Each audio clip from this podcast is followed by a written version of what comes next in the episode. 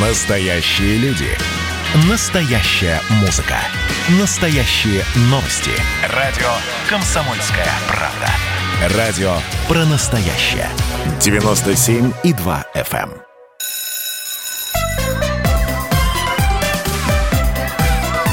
эм. Родительский вопрос. На радио «Комсомольская правда». Как всегда в это время, здравствуйте, я Александр Милкус, Дарья Завгородняя, наш любимое, наше любимое приветствие, доброе утро, добрый день и добрый вечер, потому что 11 часовых поясов нашей замечательной страны подключились слушать нас, и сегодня мы с вами будем говорить, ну, наверное, о сложной теме, о конфликте учителей и уч- учителей родителей. А, Если он жалуется на сложные отношения и родителей, и педагогический состав, а, я вот э, человек, который любит фразу э, «главный грех нашего времени – обобщение», но все-таки вот когда говоришь с учителями, э, в общем, тенденция такая просматривается. А Если раньше, вот советское время, там, 90-е годы, учитель был непререкаемым авторитетом. Если учитель что-то говорил, как правило, мама, папа всегда ребенку скажут, это сказал учитель, значит, это так, ты не спорь, значит, и никто не собирался и не думал даже перечить педагогу. Сейчас все наоборот, по крайней мере, так жалуются люди, которые читают педаги... э, сайты, чаты э, школ, школьников, учителей. А, Что происходит? Мы сегодня поговорим с кандидатом педагогических наук, директором Московского института развития непрерывного образования Натальей Сеченснович и основателем консуль- консультационного сервиса для родителей и инвесторов в образовании «Прообраз». Правильно? Про выбор. Про выбор. Про выбор. А, значит, э, и Наталья, и Мария имеют большой опыт. А, Мария Васильева, да, фамилию пропустил. А, имеют большой опыт педагогический, работали в школе, учителями, управленцами. Так что, но с другой стороны, сейчас немножко как бы отъехали, могут на школу как социальный институт посмотреть со стороны. Давайте начнем вот с Марии. Мария, вот на самом деле а, есть такая тенденция, э, что вот перестали уважать родители учителей. Ну и понятно, если родители перестали, то и детки уже не очень. Э, Вот сместились ли акценты? Это вот мои ощущения, или вот Дашины, потому что мы готовили вместе программу, а, или все-таки у нас все по-другому? Ну, есть данные, которые говорят, что неудовлетворенность вообще тем, что происходит в образовании, есть. И э, вот всегда проще опираться на данные. И есть э, высказывание, вот любая школа, которая начинает работать над тем, чтобы улучшаться, она всегда начинает э, прорабатывать серьезно вопрос, а как взаимодействовать с родителями.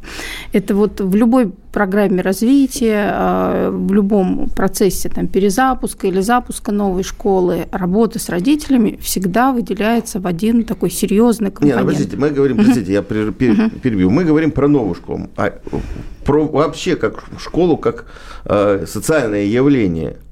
Перестали уважать? Есть такое? Ну вот э, учителя говорят, да, вот мы чувствуем, что раньше вот слово учителя был закон, непререкаемый авторитет – это учитель. Сейчас э, позиция учителя, в которой и ему было бы комфортно, и позицию, которую бы воспринимали дети и родители, это не позиция того, кто точно все знает, это позиция поддерживающая. Поэтому, если учителя остаются вот в этой позиции, когда они всегда правы, а, только они последняя инстанция, а, только они знают, как делать, как развивать ребенку, вот э, тогда получается и конфликт родителей, а, тогда получается этим людям некомфортно в современном образовании, но все-таки по ощущениям, да, таких людей пока еще большинство.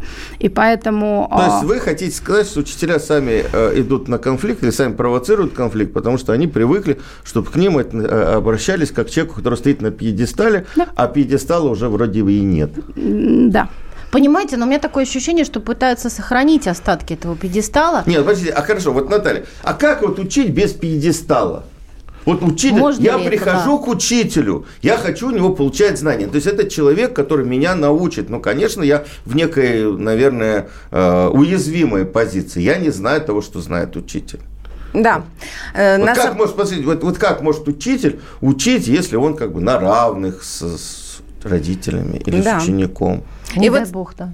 Да, ну вот смотрите. Это учительница сказала. Смотрите, э, на самом деле э, сейчас вопрос, что такое авторитет учителя, и может ли он складываться только исходя из того, что он знает больше, нежели те ученики, которые э, сидят перед ним, да? И если это только единственный критерий, по которому учитель требует, чтобы его уважали, вот, друзья, этого недостаточно. Вот в современном мире, да, авторитет складывается из многих составляющих, случаях. Ну, я назову три основных, э, которые вот важны для меня. Да, естественно, это человек, который знаток своего предмета, да, который умеет и понимает вообще, как его э, там, преподавать.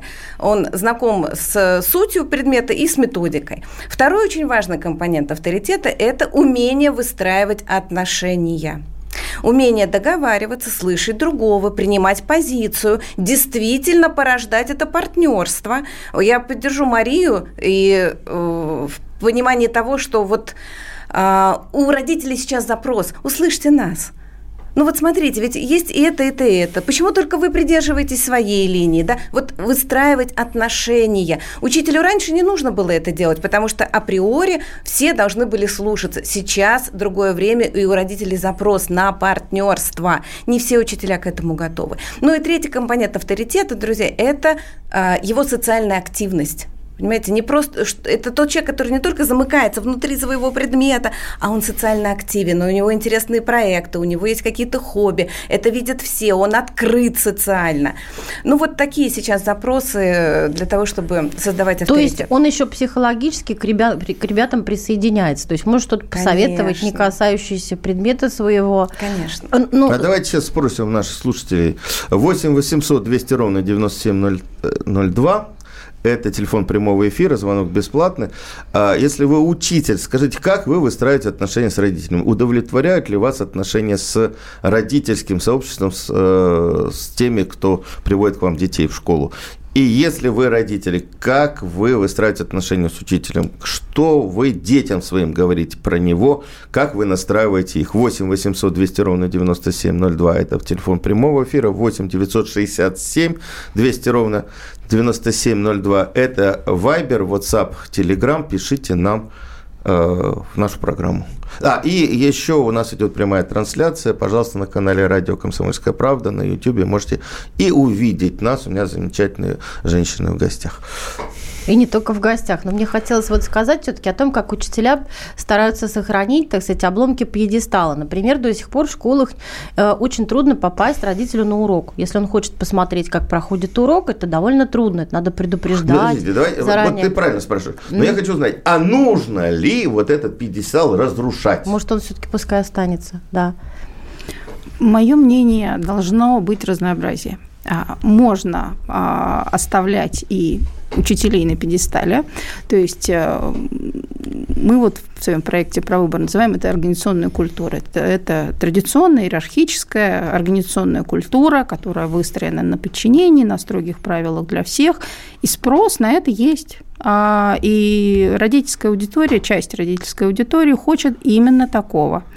А, и почему нет? То есть рынок, образование, э, образовательный рынок – это такой же рынок. Если есть спрос, и пускай будет предложение, пускай будут разные школы, а, пускай будут школы, которые нацелены, заточены на высокие образовательные результаты. Это другая предпринимательская организационная культура, и на нее тоже есть спрос, когда на достижение вот этих высоких целей, победителей Олимпиад, э, поступления в топ-вузы, э, когда вот вся жизнь там, ребенка нацелена только на это. Это тоже имеет право на существование. И имеют право на существование совсем другие школы, органические школы, где спокойно развиваются дети, принимают участие родители, все открыто, все, все обсуждается. Это такое, как, как правило, более камерные какие-то школы. Все имеет право на существование, пускай будет разнообразие. Ну, ведь получается, что там каким-то школам требуется более квалифицированные педагоги, более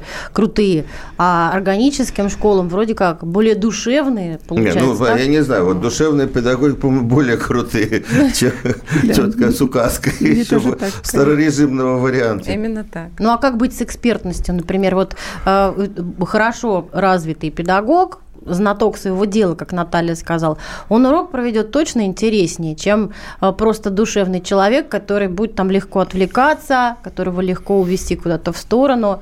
У нас сейчас же идет ну, такая унификация да, образования. Не существует, не должно существовать гимназий, лицеев, все называется школа. Ну, это только в Москве, это только в Москве. Ну, и наверняка переймут регионы. Этот, нет региона свои гимназии, лицеи никому не отдадут и не закрывают. Ну, вот я знаю, например, вот только недавно, в прошлом месяце, одна школа переименовалась в лицей официально, несмотря на то, что как бы это в кавычках название поставлено, то есть государственная муниципальная а школа. это где? Владимирская область. Вот. А, поэтому сказать, что все это перенимают, да, я тоже с этим не согласна. То есть в Москве есть установка для государственных школ. Частные школы тоже по-разному называются все. Имеют право. Ну вот мы все-таки схватились опять в сторону учителей. Сейчас мы хотели давай, наехать у нас на родителей, но э, это не получилось. Рекламная пауза, да. Я напоминаю, у нас в студии кандидат педагогических наук, э, директор института, э, Московского института развития непрерывного Э, действия Наталья Сенснович и основатель консультационного сервиса для родителей и инвесторов образования про выбор Марии Васильевны. А, и Александр Милкус, я что-то перепутал в названии, да? Мы вернемся через минуту и поправимся. Родительский вопрос. На радио «Комсомольская правда». Радио «Комсомольская правда» – это настоящая музыка. Я хочу быть с тобой. Напои меня водой твоей любви.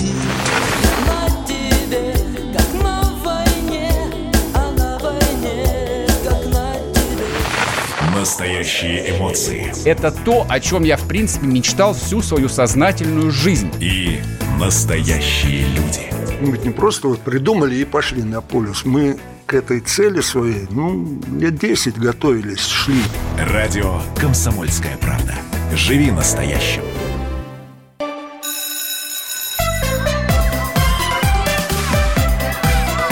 Родительский вопрос. На радио «Комсомольская правда». Мы снова в студии. Я Александр Милкус, Дарья Завгородняя и Наталья Щенснович, кандидат педагогических наук, директор Московского института развития непрерывного образования и основатель консультационного центра сервиса для родителей и инвесторов образования про выбор Мария Васильева. Мы говорим про конфликт, если конфликт между учителем и родителем. Вот у меня точка зрения, что он есть. И я больше сейчас общаюсь с педагогическим сообществом. А как только, если ты, значит, разговариваешь приватно, адекватно не называют сейчас родители учителя. А если они видят вот эти чаты, чаты э, родительские, если там учителя нет, там просто э, черт что находится в этих чатах, и учителя с ужасом говорят, что родители хотят а сейчас э, не вкладываться в детей. Вот ребенок пришел в первый класс, отвели его, сдали, и, э, значит, вот дайте нам в конце там, 11 класса продукт умный, хороший, воспитанный, и чтобы в компьютерах не сидел. А, и ну, вот я буквально на днях говорил с директором одной школы, э, она говорит, а, я спрашивал недавно у родителей, ну, заканчивалась вот эта история с, с коронавирусом, с удаленкой, я вот заканчивал, что вы хотели бы от школы, они сказали, а нельзя ли продленку продлить с 6 до 7 часов вечера, чтобы мы ребенка в 6 часов вечера, в 7 часов вечера забирали. Вот. А, то есть, в принципе, родители не хотят вкладываться в школу. Родители а, в общем, описывают учителей не лучшими словами. Я подозреваю, что вот этот лексикон из чатов родительских, он и дома на кухне тоже присутствует. Как мы можем э, ждать от ребенка уважения к учителю? А, а уважение к учителю, для мой, на мой взгляд, это э, одно и то же, что и желание учиться. Вот уважение к учителю – это желание учиться. Если ребенок учителя не уважает, ну, редко, когда он будет сам осваивать предмет. Да? А, что, что нам с этим делать?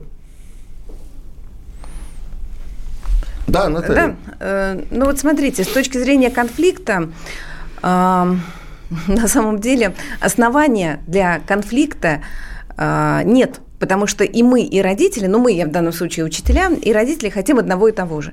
Э, Хотим, чтобы ребенок был счастливым, здоровым, чтобы он был э, там, знающим, э, нашел себя в жизни, имел семью хорошую и так далее. А вот э, по какому поводу мы не можем договориться с ними? Ну, скорее всего, о способах. И вот э, того, как это достичь.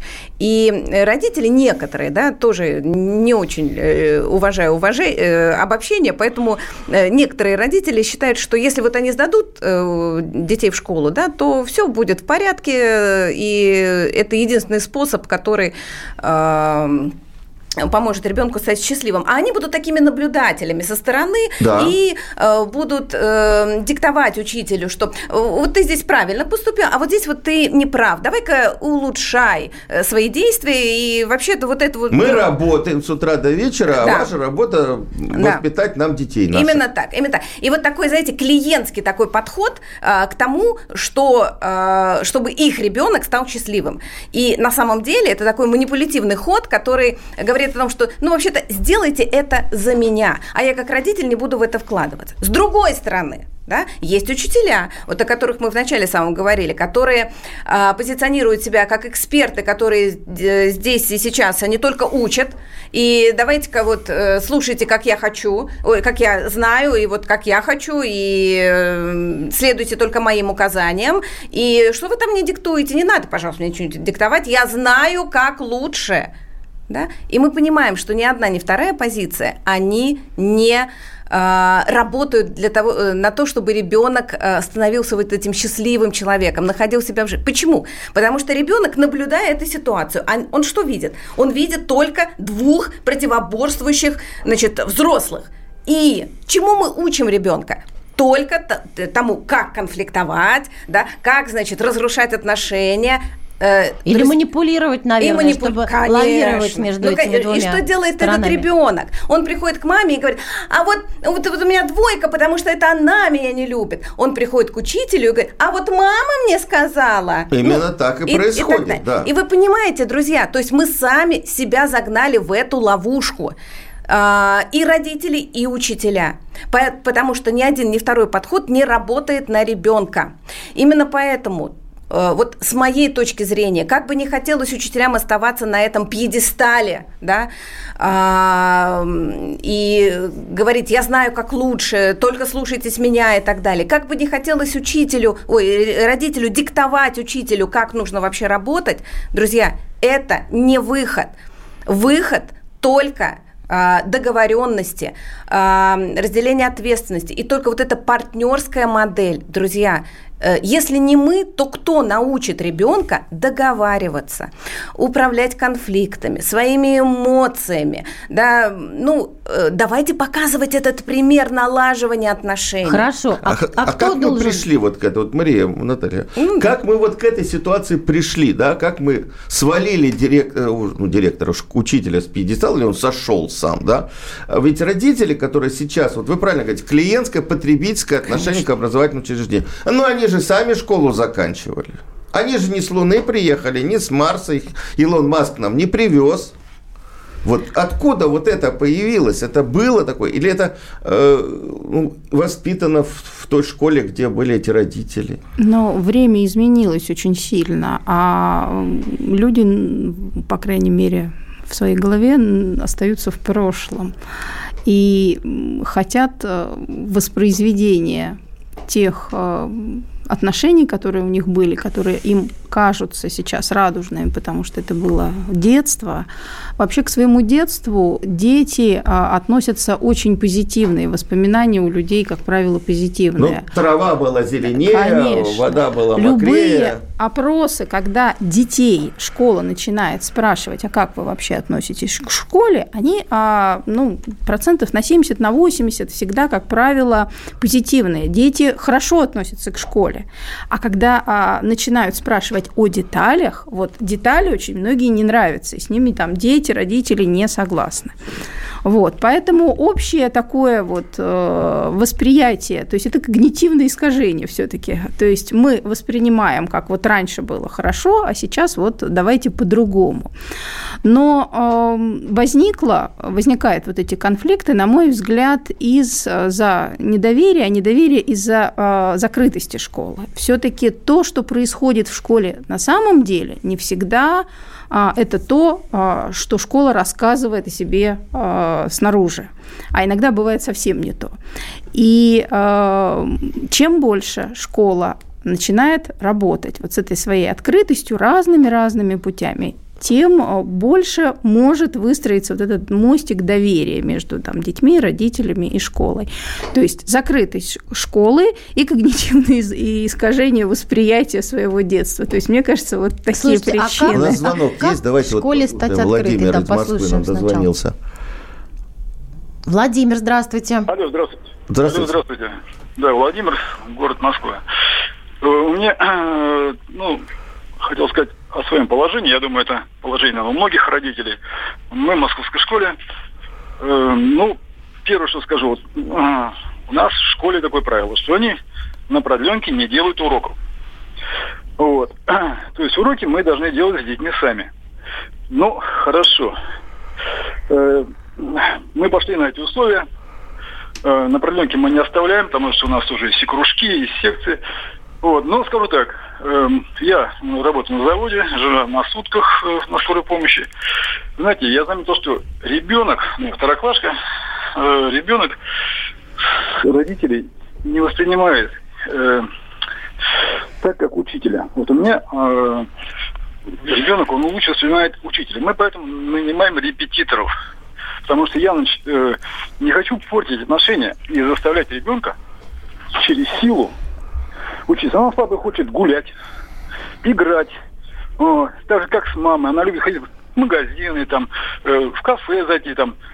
Я ее вожу на секции, она прекрасно со мной ходит на секции. Мы э, стараемся там впихнуть э, какие-то учебные программы, ну, там, едешь в троллейбусе, едешь в автобусе. То есть развлекаться может... хочет, заниматься всякими дополнительными, а учиться и делать домашнее да. задание с вами не хочет. Да. И учитель, и учитель ее в этом не убеждает, да, что надо учиться?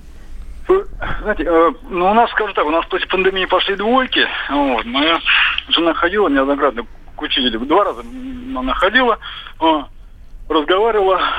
Так, говорит, я буду ставить двойки, потому что вот она, вот, ну, и она объяснила на, на нашу ситуацию.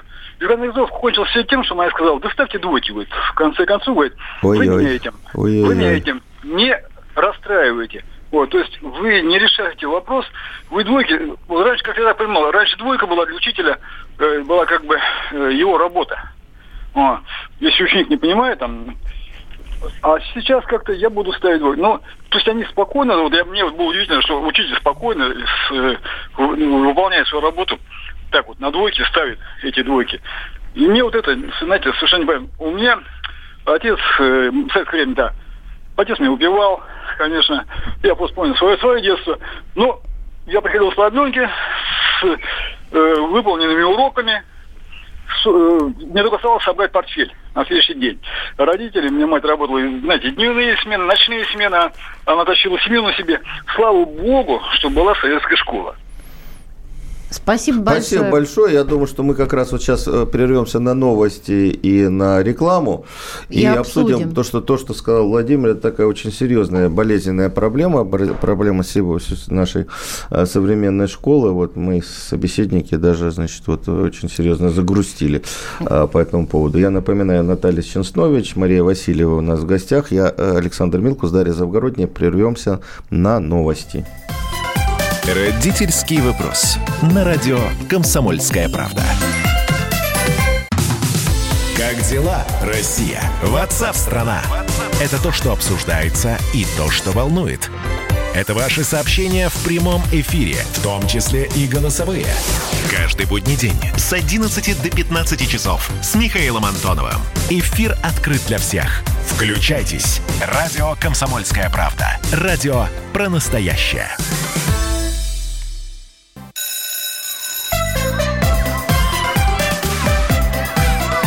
Родительский вопрос. На радио «Комсомольская правда».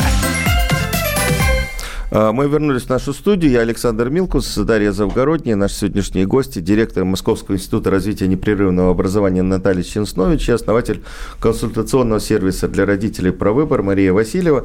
А, Разговариваем мы о том, э, почему все-таки во многих школах складывается конфликт или непонимание родителей и учителей. Вот только что нам перед перерывом звонил Владимир из Москвы и рассказал, на мой взгляд, мы сейчас обсуждали, пока шли новости, ну, трагическую историю э, про свою дочку, второклассницу, да. да, которая учительница ставит двойки за то, что та не хочет делать домашнее задание. Домашнее задание ребенок э, на продленке не делает, но зато радостно ходит на всякие курсы и дополнительные занятия.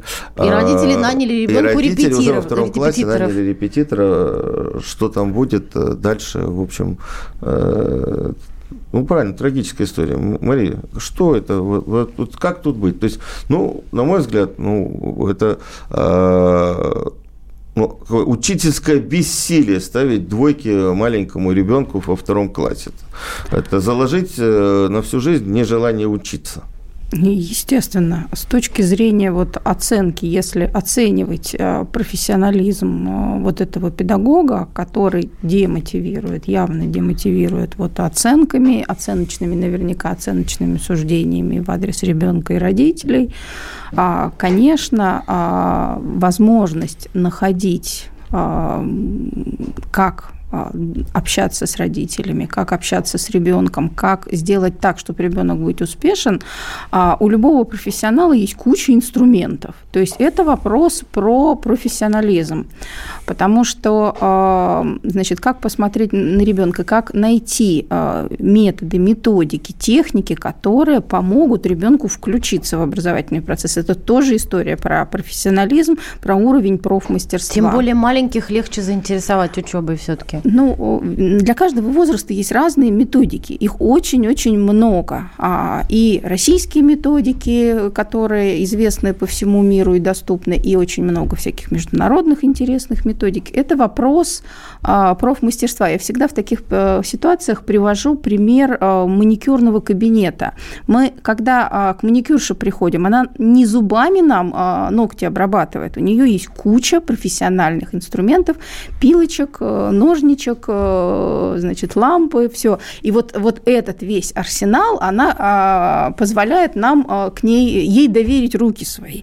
Вот. А детей мы тоже должны доверять профессионалу. Хорошо, Мария, вот скажите, что мы можем сказать вот, э, Владимиру? Забирать ребенка от такого учителя, налаживать с ним отношения. Или к директору идти, может быть.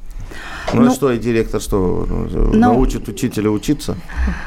Но в любом случае а, не оставаться только вдвоем в этом конфликте. То есть здесь явно нужны еще какая-то сторона, которая а, вот это изменит. Потому что явно а, здесь уже точно забуксовало. Потому что репетитор во втором классе, вопрос для чего? Это СОС. Да, и зачем двойки ставить во втором классе ребенку? Ну, то есть это здесь, возможно, еще нужна консультация с дефектологом, с психологом, а какие, какие возможно, на данном этапе у ребенка есть что-то, что ему мешает воспринимать э, материал, а, потому что количество детей с особенностями, с разными, которые можно преодолеть именно на уровне начального образования, а, сейчас растет. И здесь нужны как другие специалисты еще, которые бы посмотрели на, на что происходит с ребенком, и так и действительно управленец. Но в А, любом случае двойками гасить человека нельзя. Маленького Нет, ни в человека коем случае. А вот нельзя. Наталья хотела что-то сказать А у нас есть еще один звонок. Давайте мы А, послушаем сейчас. Ну, хорошо. Нижневартов, Нижневартовск нам дозвонился. Павел. Слушаем. А, Здравствуйте, ведущие, гости, Здравствуйте. уважаемые. У меня тоже свое мнение можно высказать? Конечно. У меня жена была учительница, мы развелись 15 лет назад. Вот какой у нас бардак в стране, такой бардак и в школе. Вот прямо скажу. Мне отец еще в советское время, я учился, мне 51 год, э, говорил, кто у нас придумал всеобщее образование? Кто хочет учиться, тот будет учиться. Кто не хочет, тот не будет. Я с женой развелся только из-за того, что она, она учительница. 30 лет проработала в школе, у нашего сына она лупила. Поэтому я плюнул, ушел, вернее, она его лупила, я ей в лоб заехал, прямо говорю, в милицию попал. Потом она подала на развод, мы развелись. Ну, дай бог, что все хорошо, он сейчас в институте учится, ему уже 19 лет. То есть он, у него было желание учиться, но она почему-то этого не понимала. И они, вот как вот в 89 году она стала учительницей, и у нас развал вот этот пошел, и, видимо, и в школе тоже пошел развал. а жена ваша до сих пор учительницей работает? Да, до сих пор. А ей Спасибо. вот два года, по-моему, на пенсии. Спасибо. Спасибо. Ну, и вот классическая, кстати, история, когда учитель э, со своими детьми справиться не может, да? А, и Да, общем, много, много таких историй Да, есть. собственно, с чужими он тоже не справляется. Вот смотрите, вот чем с- э, Не, я знаю связано- истории, когда в классе учитель потрясающий, дома он вот это... Ну, вот ты же мой бывает, да. ребенок, что ж ты не понимаешь, что я делаю, что я говорю, ты должен с лету понимать. А там тоже такой же ребенок, как в, в- в классе. В классе она понимает, что их много и нужна методика. А тут, ну как, вот учительский сын, а не может сделать домашнее задание. Или дома меня. просто расслабляются. Или да. учителя. Ну, да. да. всякое бывает. А, Вот смотрите, чем эти ситуации похожи? Тем, что э, учитель, вот как вы правильно сказали, да, от бессилия выбирает наихудшие инструменты, способы вовлечения ребенка. И если говорить про второй класс, какой ведущий вид деятельности? Учебная деятельность. Это в подростковом ведущий вид деятельности общение, поэтому им уже перестает э, нравиться да, учеба, а им хочется общаться, причем общаться со сверстниками. А если в начальной школе такое происходит, это СОС, СОС. И какой инструмент выбирает учитель? Двойка. Какой инструмент выбирает вот эта мама учительница да, для ребенка? Там порка. И это наихудшие инструменты. Почему? Ну, потому что они никак не способствуют развитию важного навыка, о котором сейчас идет запрос. Да, ни один ребенок, ни второй, не, э, ну, там, э, в наших конкретных кейсах, они что у них плохо получается? Выполнять домашнее задание. Какого навыка у них не хватает? Навыка самостоятельного выполнения домашнего задания. Самостоятельно э, там то-то, то-то делать, да, заставлять себя там сесть, э, распределять свое время там и так далее. Так вот, э, по поводу того, что важно делать. О чем должен быть разговор учителя с родителем? Не о том, какая она плохая, и что у нее не получается, вот у нее там эти двое, а про то, как мы вместе с вами поможем ей научиться самостоятельно выполнять задания. И вот я как учитель, у меня есть вот такие, вы как родитель, как вы дома ей поможете самостоятельно выполнять задания? А учитель бросает а, родителям, Выполняйте домашнее задание. И как это работает на то, чтобы ребенок становился самостоятельным, сам умел управлять всем? Никак. И вот, понимаете, вот казалось бы, это где-то рядом лежит. Но вот у учителей нет понимания про то, а на какой навык работает то, что я сейчас родителям скажу, делайте с ней уроки. Или то, что я поставлю им двойку, или то, что я его выпарю. На какой это навык ребенка сработает? Ни на какой. Нет, сработает. Навык ненавидеть э, взрослых. Да, и, школу, и, и школу, учебу, да, и так далее. Но так. я бы в данном случае все-таки, вот вы как люди, которые работали в школе, да, Да. вы сейчас, значит, с педагогической точки зрения э, оцениваете. Я как человек э, внешне для школы, я все-таки бы сказал, что в школе очень трудно современным родителям. Вот опять же, я вот буквально на днях говорил с э, директором школы, а, она говорит, они, вот, вот то, что мы говорили уже, э, относятся к школе потребительски. Они это родители, да, и она говорит, я говорю, вот Мария сказала, правильно, школа должна быть открытая. Вот она говорит, я прошу учителей, то есть не, родителей, приходить э, на уроки. Хотя бы в первом классе посидеть, посмотреть, как идет урок что требуется, как ведет учитель и так далее. Я их, говорит, загнать не могу, но зато в чатах они пишут, значит, характеризуют школу. А это правильная история, когда э, родитель посидит на уроке, может быть, вместе с ребенком сходит в столовую, посмотрит, как там все организовано и так далее. Все-таки есть вот это противостояние Есть ведь. Конечно. Ну и вообще, как начинать открываться школе для того, чтобы, так сказать, родители э, туда начали приходить и смотреть, как учатся их дети. Ну, там- я скажу, что школа уже открылась во время пандемии, когда родители имели возможность заходить на эти уроки. Ой, Понимаете? ой, мне люди такое писали, Когда что как, говорит, да. э, Иногда выгоняют. послушали, послушали, как учительница ведет урок, э, и пришли в ужас. Ну, Именно поэтому вы теперь понимаете, почему учителя не всегда готовы принять родителей на урок. Хотя это, хотя это очень важно. Ну да, теперь, э, как следствие, овербукинг в частные школы на первые и пятые классы во многих городах России, потому Так что есть. увидев э, во время пандемии внутренности школы, да, как это все, как общаются с детьми, очень многие а, семьи, даже не имея больших доходов, считают, что важно вкладываться в более такое внимательное образование ребенку, который дает частные школы. А если говорить о том, а, как школе вообще начать э, быть открытой, нужно исследовать родителей. Есть бизнес-термин custom- cus- customer development. Вот. И очень многие бизнес-процессы, они, конечно, напрямую не ложатся на школу, но могут быть адаптированными. Изучать нужно родителей. То есть с кем... А как это все сделать, мы по- поговорим э, с, с Марией, с Натальей через минуту. Родительский вопрос. На радио «Комсомольская правда». А вот о чем люди хотят поговорить, пусть они вам расскажут, о чем они хотят поговорить. Здравствуйте, товарищи! Страна слушает! Вот я смотрю на историю всегда в ретроспективе. Было, стало. Существует человек, который поставил перед собой цель, да, и сделал то, что сегодня обсуждает весь мир. «Комсомольская правда». Это радио.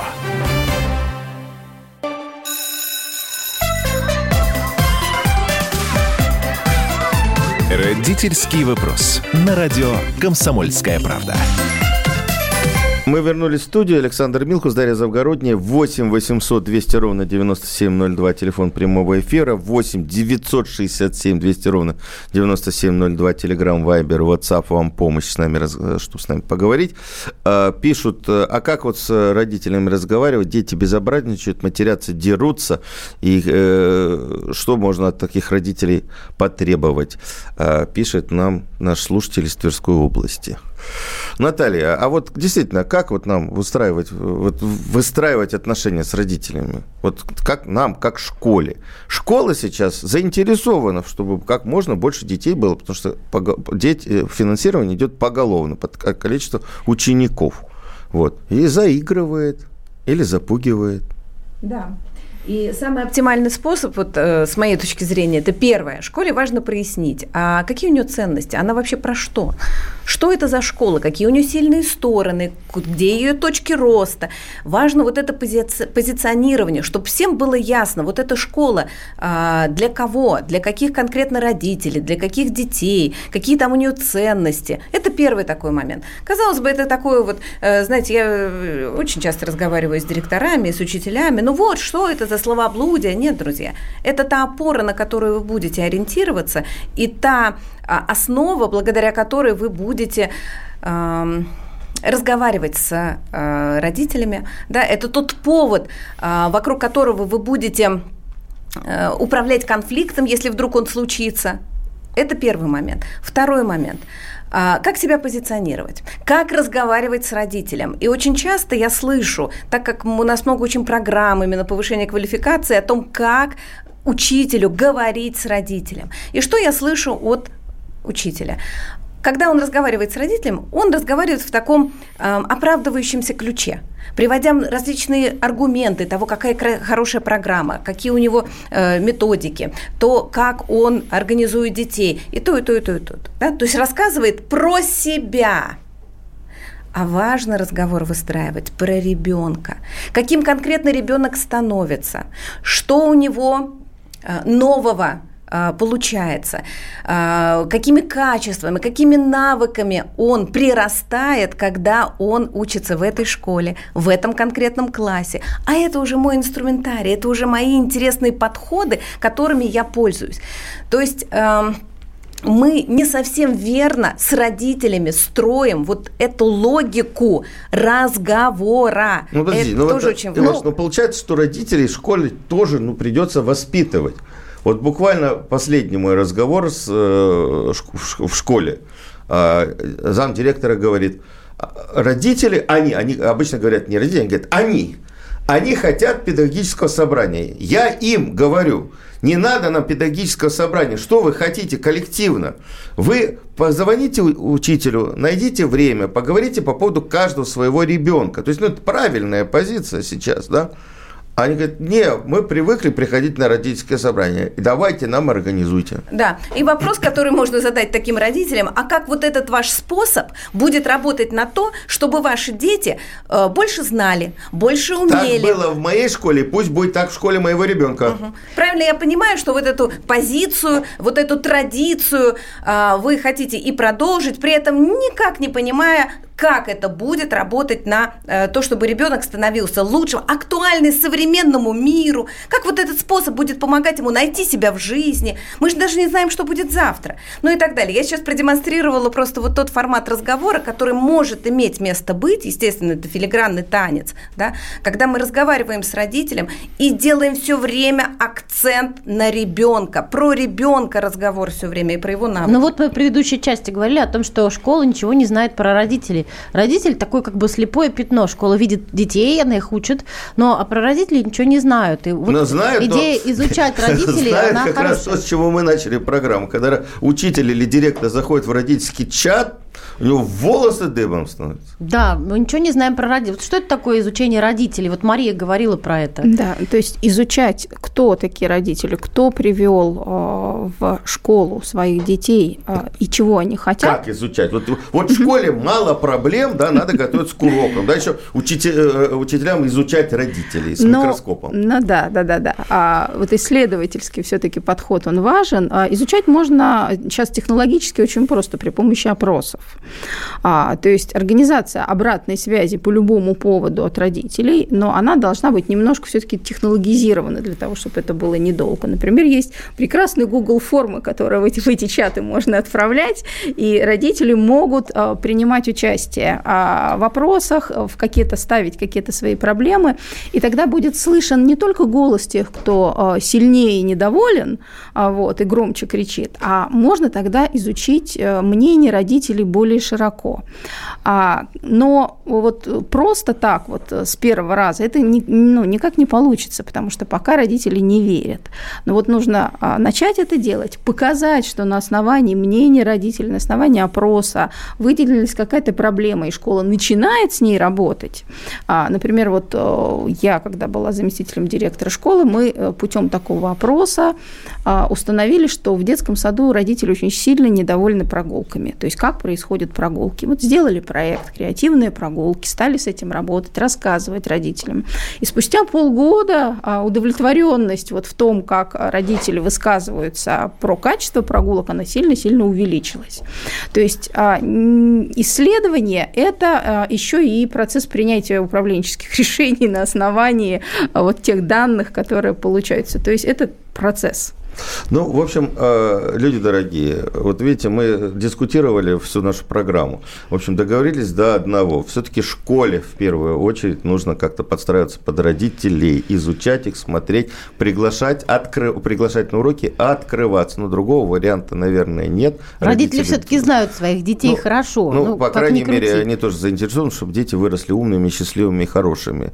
Но и сдавать детей э, в школу, как в камеру хранения, наверное, тоже не стоит. Наталья Ченснович и Мария Васильева были у нас эксперты. Мы с Дарьей, Вас- э, Дарья Завгородняя, Александр Милкус через неделю встретимся в нашей программе снова. «Комсомольская правда».